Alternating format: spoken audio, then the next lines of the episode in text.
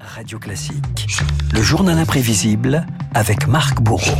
Marc Hollywood a rendez-vous à Deauville à partir d'aujourd'hui, ouverture du 47e festival du film américain. Le cinéma, une histoire d'amitié et de passion réciproque entre la France et les États-Unis. C'est le thème de votre journal imprévisible. Et vous en conviendrez, Renaud, pour nouer une bonne relation, c'est toujours mieux quand on parle la même langue. Et si Clint Eastwood parle aussi bien français que je parle anglais, des monstres sacrés d'Hollywood manient la langue de Molière comme personne. Marlon Brando, Emma Watson, Bradley Cooper ou encore ce célèbre acteur américain qui pratiquait un français impeccable et qui vous pose, Renaud, ce matin, une petite devinette. J'ai commencé à travailler comme guitariste dans les boîtes de nuit ici à Paris. Après ça, j'ai commencé à travailler au cirque. Et en même temps, j'ai commencé un apprentissage au théâtre.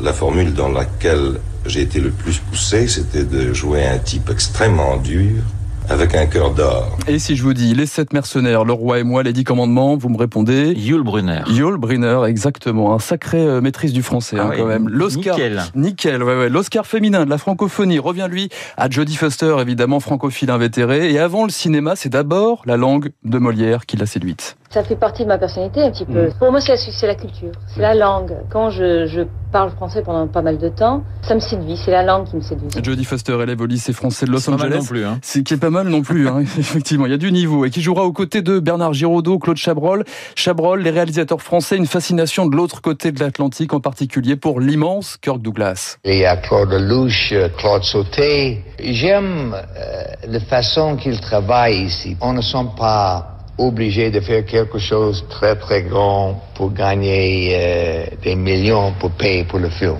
Et pourtant, ce n'est pas Claude Lelouch ou euh, Claude Sauté qui mettront les, les Américains et les Hollywood à l'écran, c'est Jean-Luc Godard, Jane Fonda, Jack Palance, Eddie Constantine et surtout Gene Seberg aux côtés de Jean-Paul Belmondo dans À bout de souffle. New York Herald Tribune Je t'en prends un. C'est gentil. Qu'est-ce que vous faites ici? C'est que vous détestez Perry. J'ai pas dit que je détestais, j'ai dit que j'avais beaucoup d'ennemis. Alors vous êtes en danger. Oui, je suis en danger.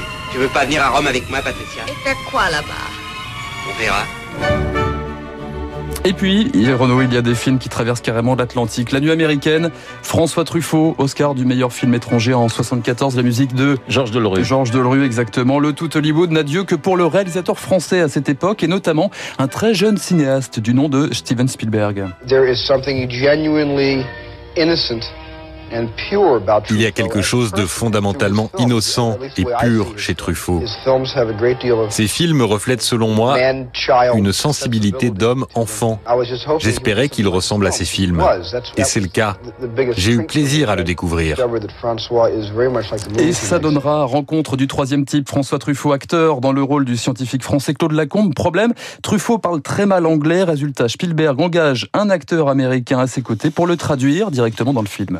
Est-ce que vous vous rendez compte du danger que vous courez, vous et votre ami? Do you realize the danger that you and your friend have risked? En venant ici, vous exposez au gaz toxique? In coming here, you've exposed yourself to toxic gas. Les acteurs français célébrés par Hollywood, ce sont aujourd'hui évidemment Omar Sy, Marion Cotillard, Juliette Binoche, Jean Dujardin. Une autre vedette tricolore est particulièrement appréciée aux États-Unis, un certain. Gérard Depardieu. Oui, vous avez bien entendu. Gérard Depardieu. Gérard Depardieu, célébré pour Cyrano Depardieu. de... Depardieu. C'est joli. Ouais, c'est joli, hein, c'est c'est romantique. Gérard Depardieu, célébré pour euh, Cyrano de Bergerac en 90, célébré aussi pour son sens de l'autodérision dans une émission de télévision américaine. This, this is not the first time you've been in this country, is it?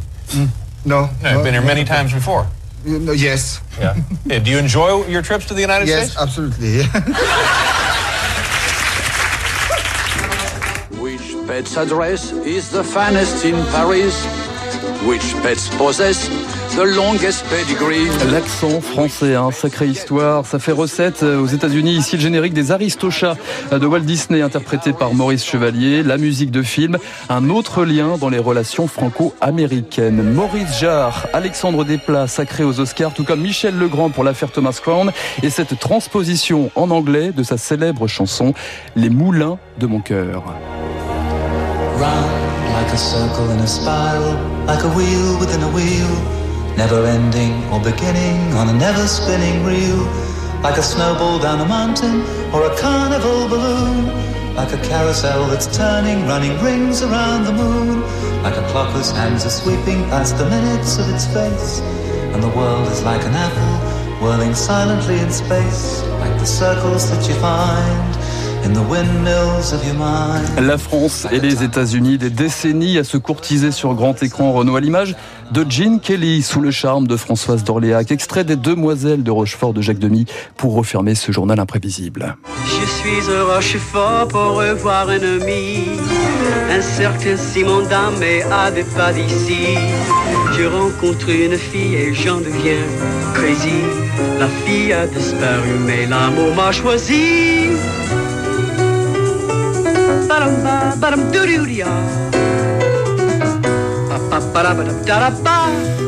C'est bien, il y avait beaucoup à dire et vous avez très bien résumé ces liens. C'était pas simple. C'était pas simple, mais c'était très bien, Marc Bourreau. Vraiment excellent ce journal imprévisible que vous signez évidemment tous les matins sur l'antenne de Radio Classique. Je vous souhaite un excellent week-end et je vous souhaite évidemment d'être en pleine forme lundi matin à partir de euh, 7h45. Tout de suite, David Barou et son décret.